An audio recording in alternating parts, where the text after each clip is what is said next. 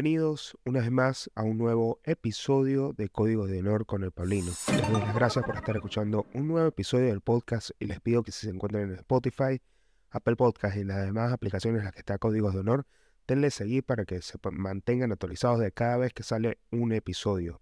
Así si se encuentran nuevos en el canal de YouTube, lo único que tienen que hacer es suscribirse. No tienen que hacer más nada. En este momento deténganse y suscríbanse porque así es como a mí me ayudan a crecer y le doy la entrada al episodio número 120 de este podcast. A ver, 120 episodios. Creo que para mí es un número y una cifra importante porque significa que he invertido demasiado tiempo acá. En mi canal de YouTube pueden conseguir más de 100 horas de contenido. Eh, esto es algo que... No, miren, le estoy hablando paja. 100 horas. Imposible, vamos a ver. Vamos a abrir acá una calculadora para yo poder eh, a ustedes decirles si son más de 100 horas de contenido la que se encuentra en mi canal de YouTube. Porque si vemos 120 episodios por 45 que es la media, 25, 120, 54 horas, eh, no, imposible. 5.400 horas de contenido. Mierda, 5.400 horas de contenido. O sea, yo obviamente estaba apuntando eh, alto, pero no pensé que tan alto. 5.400 horas me parece demasiado contenido interesante que yo comencé a compartir hace 120 episodios acerca de bueno, cómo es mi estilo de vida y, cómo son un poco mis códigos, ¿no? Por eso el nombre Códigos de Honor para los que son nuevos y no, no entienden mucho el concepto. Esto fue, digamos, el nombre que yo le di al podcast cuando lo comencé, eh, porque siento que fue un nombre genial, que es excelente también para una marca de ropa. Entonces lo que hice fue crear eh, el podcast con este concepto que, se basa en, cómo es mi filosofía de vida y cómo yo veo las cosas, ¿no? En base a mis códigos. Y creo que cuando comenzamos a hablar de códigos también hay que tomar en cuenta que eh, esta sección de tecnología, digamos, en algún futuro se puede transformar a, que Código de Honor también siga otros tópicos interesantes que, a mí se me vengan a la cabeza que no tengan nada que ver con tecnología, pero en este momento nos encontramos, o sea, Código de Honor se encuentra en una etapa que es como eh, los debates éticos y filosóficos van a cambiar el, futuro de la humanidad gracias al avance de la tecnología. Esto tengo que recordárselos para que sepan que acá hay muchos temas interesantes que van a cambiar las cosas dentro de los próximos años y no me refiero a décadas, sino me refiero más bien a de acá a unos 3, 4 años, 5 años, las cosas, los avances van a ir acelerándose mucho más. Y eso, en este momento voy a hacer un, un stop, primero porque me estoy tomando mi café un muy buen café que, que me hice ahora a las 6 de la mañana, porque son casi las 7 de la mañana, estoy grabando este episodio un domingo. Y una cosa interesante de esto y muy linda, también me parece excelente, me parece demasiado lindo, que el único espectador que yo tengo siempre es mi gato, Luni. Luni, eh, yo tengo una silla que eh, está fuera, obviamente, de la cámara y él está ahí mirándome fijamente mientras yo estoy grabando y ve todo lo que yo hago. Me parece muy lindo. Y se los comparto porque, bueno, eh, volviendo un poco al tema de cómo, de cómo estas cosas van a cambiar eh, el mundo muy pronto, hay reflexiones que acá les van a dar a ustedes las herramientas, primero para comenzar a, a meterse en otros campos que los pueden ayudar a ustedes a estar preparados para este lugar en el futuro donde los trabajos habituales van a desaparecer. Y por lo menos, yo siempre les doy mis casos, que es mi caso como abogado. O sea, si yo me quedara con, con, con las enseñanzas que, con las que yo salí de la universidad, bueno, obviamente sería un profesional mediocre, eh, porque creo que, que, si uno solamente se queda con lo que aprendió en la universidad, pues nunca crece porque las cosas se actualizan constantemente. Yo creo que esto ustedes ya lo saben, ¿no? Pero más allá de eso, eh, es transicionar a otros lugares que quizás no tengan mucho con lo que ustedes estudiaron, pero que de alguna forma se conecte. Y esto es importante entenderlo porque desde esta premisa ustedes pueden hacer lo que les dé la gana. Y hay un, hay un libro muy interesante que habla de esto, del, saber entregarse al, mundo como un artista y, y convertir al mundo su patio de juegos. Hay un libro que se llama, muy interesante, que habla de esto y es El Camino del Artista, de Julia Cameron. Este libro hace que tú rompas esos moldes con los que fuiste criado, con los que creciste, que te atrapan como en una persona que, quizás pudiese explorar muchas otras cosas. Yo desde pequeño he, sido como muy multifacético y es, eh, eh, he podido entender que, la vida no solamente es eh, encasillarnos a un molde, sino más bien buscar siempre romper ese molde, haciendo cosas que a uno realmente le gusten.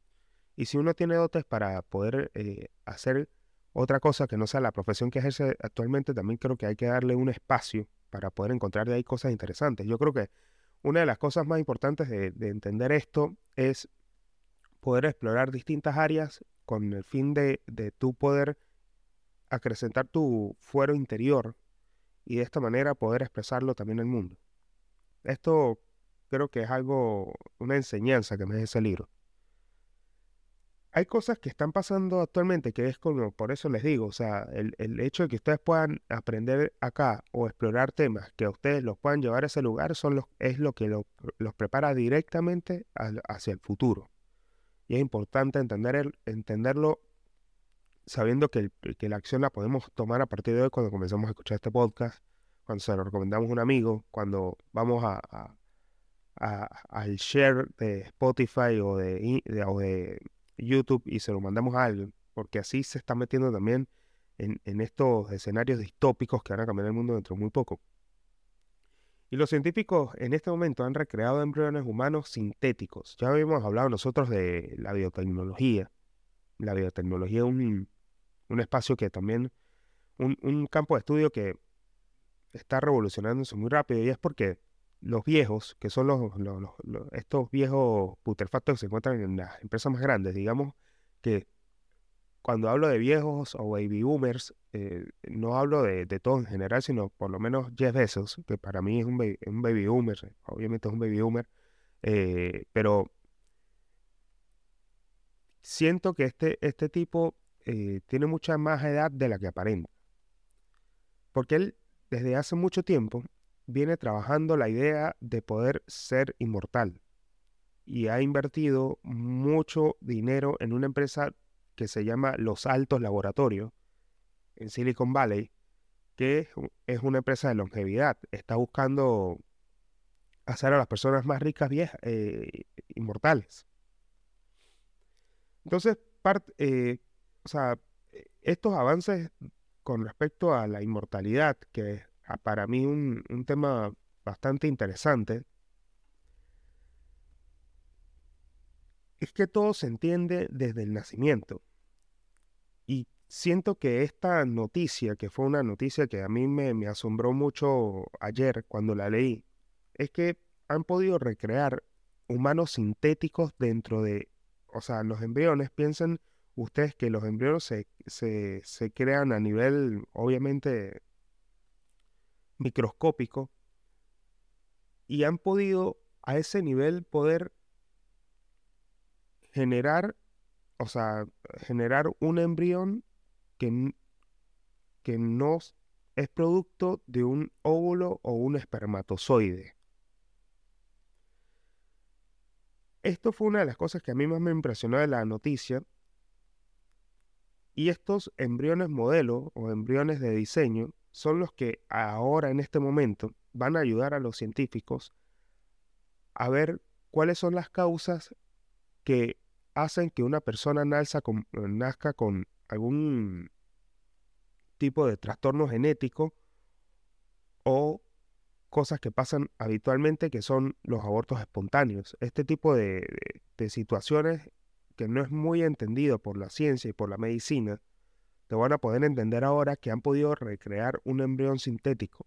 Es decir, un humano, o sea, poder crear humanos de esta manera, que no vengan de un óvulo, un espermatozoide, a mí ya me parece que es, eh, sin duda, la prueba de que nosotros ya estamos jugando a ser dioses. Y no lo veo mal porque esto es eh, algo que el ser humano va a hacer inevitablemente. Pero ya nos encontramos en ese punto donde podemos manipular todo nuestro entorno. Y obviamente que para muchas muchas cosas de, de las religiones que nosotros conocemos, al menos acá en Occidente, dicen de que este, esta situación de jugar a, crear, a ser dioses eh, no está permitida por esos dioses que, supuestamente nos protegen. Pero pienso más allá que ahí me abogo más a la teoría de que nosotros, desde el Dios pasa, el parte de nosotros, ¿no? O sea, Dios es nosotros también, o sea, nosotros somos dioses. Siento que, que al hacernos Dios, eh, Dios, a su imagen y semejanza, poniendo una analogía de, del cristianismo, nosotros desde el punto de vista creador tenemos la posibilidad de hacer absolutamente todo. O sea, nuestro propio cerebro ha llegado este, a este nivel. Y no creo que nos detengamos por, porque nosotros somos, o sea, el, Homo sapiens creo que es una de las especies que, que siempre trata de, de, estar un paso más allá de, lo que puede estar en, el momento. O sea, su visión a futuro, su idealismo, su, su sueño lo, le hace creer en cualquier cosa le hace creer en futuros imposibles que antes hubiesen sido una locura pensar esto, o sea, hubiese sido digno de ciencia ficción, ficción pero creo que también esto se, data desde hace muchos años. Creo que los estudios, eh, sin, sin, sin duda, han podido, este tipo de estudios comienza cuando, mucho antes de la Segunda Guerra Mundial, y, llevan al hombre a un lugar donde tiene la posibilidad de con sus manos crear o destruir absolutamente todo. Y otra de las cosas más interesantes, y esto ya me pongo un poco mm, rutina mañanera, que es algo que, que, tengo que hacer si me estoy tomando un café a las 7 de la mañana, hablando con ustedes en este, en este podcast, es que también hubo otra noticia que no fue que me llamó mucho la atención, pero yo ya se los había dicho acá en el podcast, que es que van a poder revivir a todos los artistas que se les dé la gana. Michael Jackson ya está súper revivido. Michael Jackson ya tiene, creo que un CD por fuera de, de, su muerte, porque gracias a la inteligencia artificial, los Beatles van a lanzar una canción inédita este año, porque Paul McCartney eh, decidió reunir varios tapes que tenía de grabados con los miembros de los Beatles y con la ayuda de la inteligencia artificial pudo completar esa canción. Entonces los Beatles van a lanzar un nuevo disco. Nuevo disco, perdón, una nueva canción. Y a mí no me sorprende esto más que nada porque si están creando canciones de Cancerbero con Eminem, no, y que quedan, o sea, tú las escuchas y eh, yo, yo las escucho mucho por TikTok y me doy cuenta que el nivel música, o sea, el nivel de producción que tiene es impecable, se escucha bastante bien. Entonces, ahora imagínense ustedes con todo el billete que tiene Paul McCartney pueda lograr más adelante hacer un álbum de los Beatles. Esto a mí me parece increíble, o sea, está Estar en este nivel ya, significa que desde el punto podemos crear todo, literalmente podemos crear todo a nivel virtual. Entendemos que la virtualidad es lo que lo permite, ¿no? Y hay otras cosas interesantes que, o sea, más allá de, todo esto, y retomando un poco el tema de, la inmortalidad, ¿no? Que todos están buscando ese elixir mágico de la inmortalidad y se recién hace, o sea, yo, yo me doy cuenta que este tema a mí me gusta mucho porque yo soy una persona que constantemente está retándose a sí misma para poder eh, rendir más en los entrenamientos que, a los que me someto a nivel físico. Eh, a pesar de que hace seis, ocho meses, nueve meses tuve una lesión que, que me dejó postrado en la cama como seis meses. No digo que no me podía levantar, pero literalmente no podía hacer absolutamente nada. Y esto es una de las cosas más horribles de tener esa lesión. Y ahí agarré muchos kilos también. O sea, me, tipo medio. Entré en una etapa de depre que mm, estuve, con la que estuve casi antes de salir de la lesión porque me, mejoré y nunca, o sea, yendo a, los, a, los, a los fisioterapeutas, yendo a, a los doctores de, o sea, doctores buenos, no me lograron dar con la solución de, de, mi problema, ¿no? Y esto es una hernia discal. Una, o sea, un problema que tiene la mayoría de los, de los millennials como yo de los 30, que, que, que hace, te hace pensar primero que ya comienza, en los 30 ya comienza a ser una etapa rara para el cuerpo, donde eh, ciertas cosas resultan muy delicadas, ¿no? Y uno no puede estarse comportando como cuando tenía 20 y esto es eh, algo que, o sea, quizás más adelante con los avances en la medicina esto se, se, retarde, se retarde un poco más, ¿no? O sea, esa, esa llegada de que el cuerpo comienza a joder por la parte de la espalda, ¿no? Y yo nunca me pude mejorar con los doctores hasta que vi un video de YouTube, y esto es real, o sea, me pasó, yo mejoré viendo videos de YouTube acerca de hernias discales, o sea, pude entender muy bien cómo funcionan las hernias discales en el cuerpo, vi, este, no fue que practiqué todo, pero encontré, o sea, porque más lo que uno consigue de, de, YouTube, en YouTube, digamos que son los títulos principales como hernia discal, pero cuando uno habla, complementa eso con entrenamientos deportivos, cómo comenzar a entrenar con peso, con hernias discales y demás, consigue videos interesantes, pero el que me ayudó a mí era un carajo, en este momento no recuerdo su, el nombre de su canal, pero era un, carajito en Nueva York que, que, daba clases como en el gimnasio y estaba conectado con unos doctores muy arrechos en las universidades. Y el carajito hacía tres ejercicios de estiramiento, que son ejercicios de estiramientos que no, o sea, habitualmente tú no los ves eh, en los gimnasios cuando, con un instructor ni nada, porque son ejercicios que son distintos, ¿no? Y es precisamente para personas que tienen hernia discal y es como para comenzarlos a introducir en el entrenamiento, porque el problema de este tipo de, situaciones en el cuerpo es que tú no las puedes tratar con descanso porque el descanso le es más dañino. O sea, una hernia discal no es que te tienes que tirar de una cama, por ahí cuando sientes mucho dolor. Pero cuando en el, resto del momento, de los momentos tienen que estar activos, porque el mismo cuerpo, si, si entra en un estado de reposo, hay discos que se desgastan y hay cosas que no mejoran. Y me acuerdo que viendo los videos de estiramiento de este, de este carajito, de repente yo comencé a, sentirme mucho mejor. Y, y, voy a otro video después de un instructor de un gimnasio que explicaba el por qué los ejercicios de estiramiento tipo bisagra son una mierda para la hernia discales porque te, te, sigues jodiendo. Y me enseña a hacer tres tipos de entrenamiento para mejorarme completamente, que era subirse una barra, subirse una barra, pero no hacer la fuerza, sino que mantenerse guindado. Otra era este, pegarse una pared uno para corregir la columna. O sea, fue, fueron tres ejercicios que yo repetí durante una semana, dos semanas, y de repente me mejoré.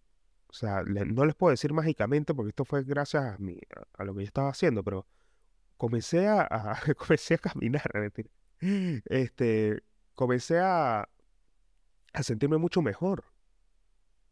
Y cuando se me fue el dolor, o sea, de repente se me fue el dolor, se me fue la molestia, o sea, todo comenzó a andar muy bien, ahí comencé a entrenar. Y ya llevo seis meses, eh, sí, siete, voy para siete meses entrenando. Y los cambios, me contento mucho por los cambios. Claramente que eso se ve mucho el tema de la alimentación pero me he ido como no obsesionando por este tema de la salud, sino quiero mantener a mi cuerpo en un estado óptimo, ¿no? Y eso significa comer bastante bien, descansar creo que es una de las cosas más importantes. Y siento que fueron cosas que por lo menos no vi en mi padre.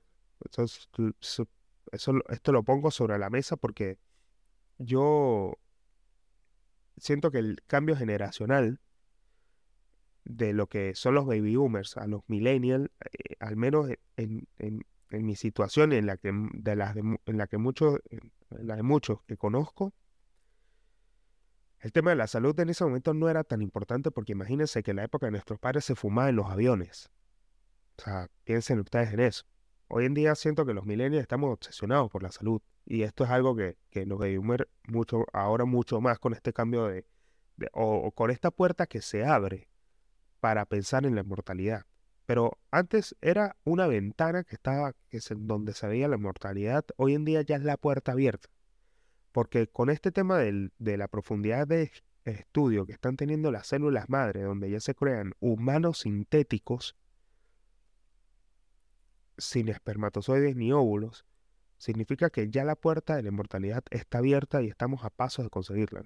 Y de poder, de, poder cambiar radicalmente la forma en cómo eh, son dados los embarazos, en el sentido de, bien sea que esto es un camino poco cuidado, eh, tengo tener cuidado con lo que voy a decir, pero son lugares donde ya se puede entender cuáles son las causas de malformaciones congénitas, eh, problemas del embrión desde su, su, genética, y nos pone también a pensar en otros lugares donde la biotecnología está teniendo lugar.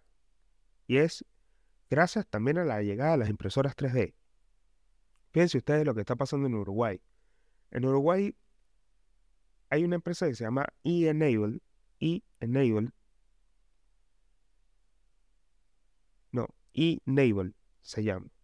Esta empresa es una empresa de impresoras de prótesis impresas en 3D que se están haciendo en Uruguay, eh, personalizadas para las personas que las solicitan.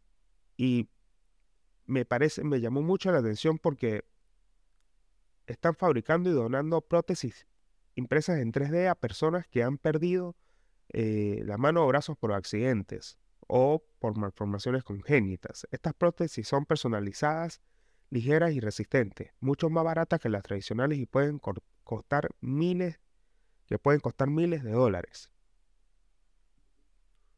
cuando tomo café así fuerte, esto es un café, se llama Prestige Cabrales, eh, tostado.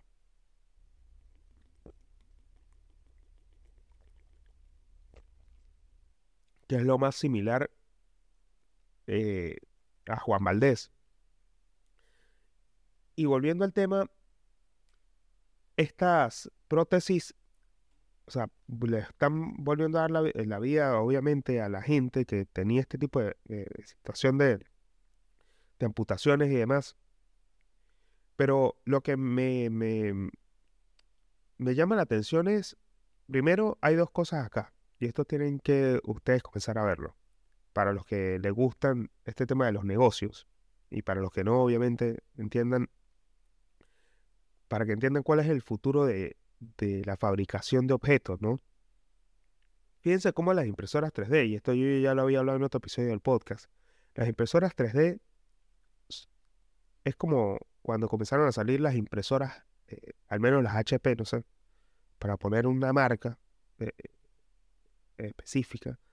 Cuando comenzaron a salir las impresoras, las impresoras, primero las primeras eran una mierda, me acuerdo que eran las de las hojitas, que uno les ponía las hojitas así y y eran, se veían dos LEDs así verdes y era una mierda cuando se trababa, era un desastre. Igual era una tinta de impresión por rodillo, que también no era, algo muy mecánico. Pero interesante esas impresiones que están conectadas a la red, ¿no? Ya después pasamos ya, hoy en día, mm, siento que no existe ninguna impresora sin display, sin una pantalla. Todas las que conozco en este momento tienen pantalla. Tú puedes, hay unas que tienen una tablet Imagínense una impresora con una tablet para mandar a imprimir. O sea, el software que tiene es una cosa increíble. Ahora, fíjense, las impresoras 3D en esta edad temprana todavía, ya digamos que estamos en una segunda etapa de las impresoras 3D porque está llegando, eso es lo que siempre les explicaba. Al principio son herramientas que son muy caras, pero después se masifican y, y comienzan a disminuir su precio. O sea, esto se llama deflación.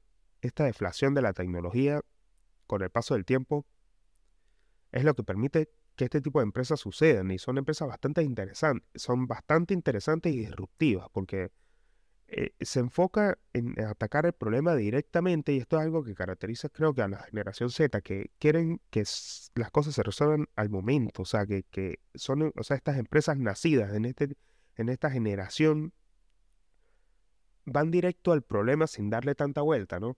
Y la, y la intención acá es que las impresoras 3D también sean parte del cambio eh, del mundo porque el plástico lo tenemos que utilizar, el plástico que ya existe y que eh, se encuentra, digamos, en la población en general, el plástico que nosotros utilizamos todos los días puede ser reciclado para alimentar una impresora 3D. Y de allí sacar un negocio que por lo menos, en este caso es un negocio de prótesis impresas en 3D para poder ayudar a la gente que tiene discapacidad. O sea, el objetivo de esta empresa me encantó y es una empresa que está apostando también por el medio ambiente, por el tema de reciclaje del plástico.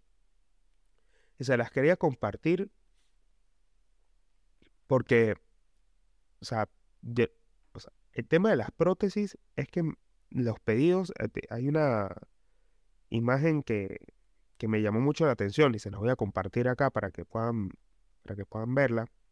Y es que hay una prótesis que le, se la mandaron a personalizar, pues se la mandó a personalizar un niño y esta tiene eh, la cara de Spider-Man, es de color eh, rojo con azul y me pareció demasiado tierno y segundo, de que el futuro de, de también de esto es poder ayudar a las personas que más lo necesiten, que no pueden acceder a prótesis carísimas. Siento que ya las cosas van mucho más por lo, por lo biodegradable que por las cosas eh, de este tipo que pueden llegar a ser parte de,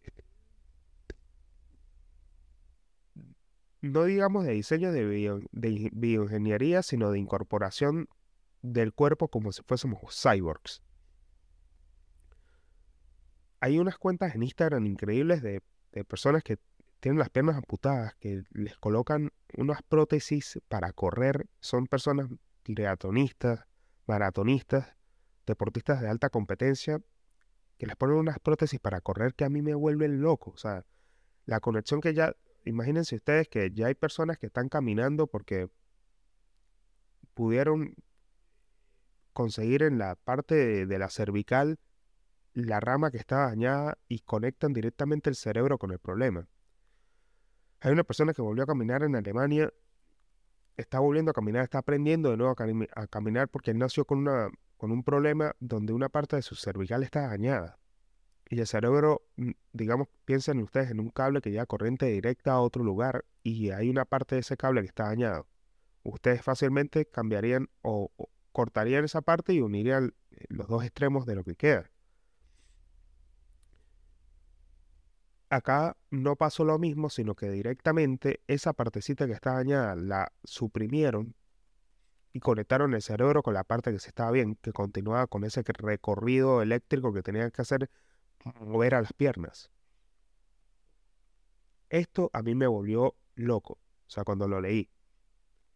Y ahora, ese tipo de prótesis sale, o sea, eh, ese tipo de, de instrumentos, de, herramientas, hoy en día es carísimo. Ya llegaron las prótesis impresas a, empresas 3D que le dan la posibilidad a la gente que no tiene absolutamente recursos para poder comprarse una prótesis muy cara. Y estas son biodegradables. las otras son ya para incorporarlas directamente a nuestro cuerpo y que nosotros comencemos a, a manipularnos genéticamente para dejar de ser, o sea, para dejar tener un cuerpo tan frágil siento que esto también es parte de lo que está buscando el ser humano. Nuestro cuerpo realmente es bastante frágil. Y que estos diseños de prótesis sean una apuesta que va a cambiar totalmente el mundo de, las prótesis es algo que les quería compartir. Y ya para ir concluyendo, en este episodio del podcast yo les quería hablar de algo que está pasando recientemente. Y es que hay una ola de hackeos increíbles en los Estados Unidos y no se puede, o sea, no se puede detener y, y se le está vinculando a un grupo que ya pasa a ser un grupo terrorista de hackers llamado Club. A ver, yo les vengo ya diciendo desde hace mucho tiempo que la ciberseguridad es algo que, que hay que, si ustedes quieren estar en un lugar que va a generar bastante dinero, ya está generándolo porque se está buscando desesperadamente gente que quiera estudiar ciberseguridad en las universidades. Esto ya lo había dicho. Porque este tipo de ataques, eh, este, este tipo de hacker, primero, sabe esta situación y se da cuenta que la infraestructura en la red de muchas empresas a nivel mundial es muy débil. Y también es débil por algo en particular porque esta, noticia se centra en la vulnerabilidad de un software llamado Movate. Este software es un software de comunicación entre proveedores y las empresas. o sea, es un software de pagos, de facturación entre los proveedores y las empresas de los Estados Unidos o cualquier empresa del mundo. Y el software fue hackeado. Los hackers detectaron una vulnerabilidad en el software y lograron penetrar el software. Y gracias a, este ataque pudieron acceder a toda la base de datos de los proveedores, proveedores muy grandes. Porque fíjense la cantidad de, de organismos y empresas que fueron víctimas del ataque. El Departamento de Energía de los Estados Unidos, la Universidad Johns Hopkins, el Sistema Universitario Estatal de Georgia, los gobiernos estatales de Minnesota, Illinois, Louisiana y Oregon, y grandes corporaciones como la BBC, British Airways y Shell. Esta cantidad de empresas fueron hackeadas a través de un ransomware. ¿Qué es un ransomware? Un ransomware es un tipo de, de virus malicioso que se apodera de una parte o sea, de la parte de un equipo, del software de un equipo. Por ejemplo, un ransomware puede, o sea, cifrar archivos o cualquier sistema de las víctimas, o sea, cualquier, un servidor puede ser cifrado por un ransomware para que tú no puedas acceder al servidor y te piden un rescate para poder liberarte el servidor del ransomware. Es el, este es el tipo de ataque. Ellos piden una, un rescate a cambio, digamos, el secuestro de la información para poder lucrarse del ataque, como pasó también en muchos, o sea, pasan, fíjense la cantidad de empresas, pero esto ya viene trabajándose desde hace mucho tiempo a través también de un grupo que se llama Sandworm, que es un grupo ruso, que fue el que comenzó los ataques cibernéticos en Ucrania, o es lo que se tiene conocido, donde, o sea, hackearon una, la, digamos, la central eh, eh, eh, de energía eléctrica del país y la hackearon para que dejara todo el país sin luz, tal cual como sucede en las películas. Entonces, estos ciberataques donde cada vez se ven grupos terroristas, digamos, que se meten a secuestrar datos de las empresas, algo que viene pasando ya mucho tiempo, desde hace mucho tiempo atrás, pero siento que hoy en día comienza el ataque cibernético primero porque siento que hay más, más en juego, ¿no? Pero el grupo acá no solamente busca enriquecerse, sino que también no se sé exactamente qué es lo que quieren. Y esto es lo que a mí me llama más la atención. O sea, el, el hecho de tener un grupo que haya hackeado tantas empresas y que no haya pedido rescate, que es lo más interesante de este caso. El grupo no pidió rescate por los hackeos. O sea, secuestró la información de todas estas empresas que les acabo de mencionar, pero este grupo llamado Club no pidió rescate por, por devolver el acceso. Y comenzaron también a publicar los datos de muchas empresas en la dark web. En, su página de la dark web, ellos comenzaron a publicar los datos de, de ciertas empresas. O sea, dejando expuesto los datos de millones de proveedores. Y también mostrándole a otros grupos de carácter malicioso lo fácil que es acceder a través de un software tercerizado que no es parte de la empresa. O sea, la empresa lo único que puede hacer ese software es mandar paquetes de actualización de seguridad y consejos de seguridad para que no les hackearan las cuentas o no les hackearan los teléfonos a los proveedores. Fíjense ustedes la puerta de acceso que, esto lo interesante, siento que es una de las cosas interesantes del hackeo, ¿no? Que, o sea, los hackers van buscando, las van tocando las puertas hasta que encuentran una que está abierta. Y por ahí se meten. Hay veces que son indetectables. O sea, hay, fíjense que eh, cuando las empresas, hay empresas que desde el punto de vista matriz, eh, o sea, organiza sus servidores a fin de proteger al servidor de acceso. O sea, digamos que hay ciertos servidores que funcionan de escudo para un servidor que es el, servidor central, que es el que tiene la información más importante y que también es el servidor eh, que tiene que estar sí o sí protegido como para no dejarlo expuesto a los primeros ataques que puede sufrir una empresa en sus primeros servidores. Y este servidor se le denomina SCADA. Es un servidor que se llama servidor SCADA. Y cuando los hackers logran llegar a ese servidor, que es, decir, abriendo distintas puertas, es cuando comienza el ransomware. Ahí secuestran información. O sea, los expertos en ciberseguridad eh, eh, advierten que, este ciberataque solo es la punta del iceberg, ya que los hackers podrían haber utilizado eh, la misma vulnerabilidad para infiltrarse en otras redes sin ser detectados. Además, además que se ha descubierto la segunda vulnerabilidad del software Movate, que podría ser explotada por otros grupos maliciosos. O sea, el ataque pone de manifiesto la creciente amenaza de supuestos actores cibernéticos para la seguridad nacional y la privacidad de los ciudadanos.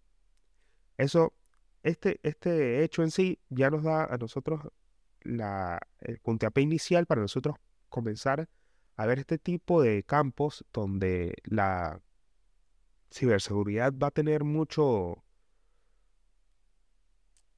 mucho lugar para que nosotros crezcamos profesionalmente. Y es atacar un problema de raíz que es el hecho de, que nos hackeen, ¿no? O sea, eh, siento que uno de los hackers que yo, uno de los hackeos que a mí más me daría miedo es si yo motizo una casa y me hackean el servidor central donde se encuentra, eh, digamos, eh, el lugar, o sea, termina siendo el lugar donde el Internet de las cosas guarda la información, donde todas las aplicaciones y todas las cosas conectadas al Wi-Fi de la casa se, se encuentran guardando información en un servidor central. Eso es uno de los que se ven en las películas que a mí más me llama la atención. Y es el que más me gusta, ¿no? Verlo así que secuestran todo, prenden el, teléfono, los televisores, el, parlante. Que siento que cuando te hackean un parlante y te pueden colocar la música más estética y sin que te des cuenta, resulta bastante cagante. Que es una de las cosas que puede pasar. De ahora en más en el futuro, debido a este tipo de grupos y que esto de cierta forma, a medida que, a medida que avance la virtualidad, se va a seguir en, intensificando. Con eso, no me queda más nada que decirles. Y les pido a ustedes, si se encuentran en Spotify, Apple Podcast y las demás aplicaciones en las que está Código de Honor, denle seguir para que se mantengan actualizados. Al mismo tiempo que si se encuentran en YouTube, activen las notificaciones del canal para que también cada vez que sale un episodio lo puedan ver en directo. Nos vemos en un próximo episodio de Códigos de Honor.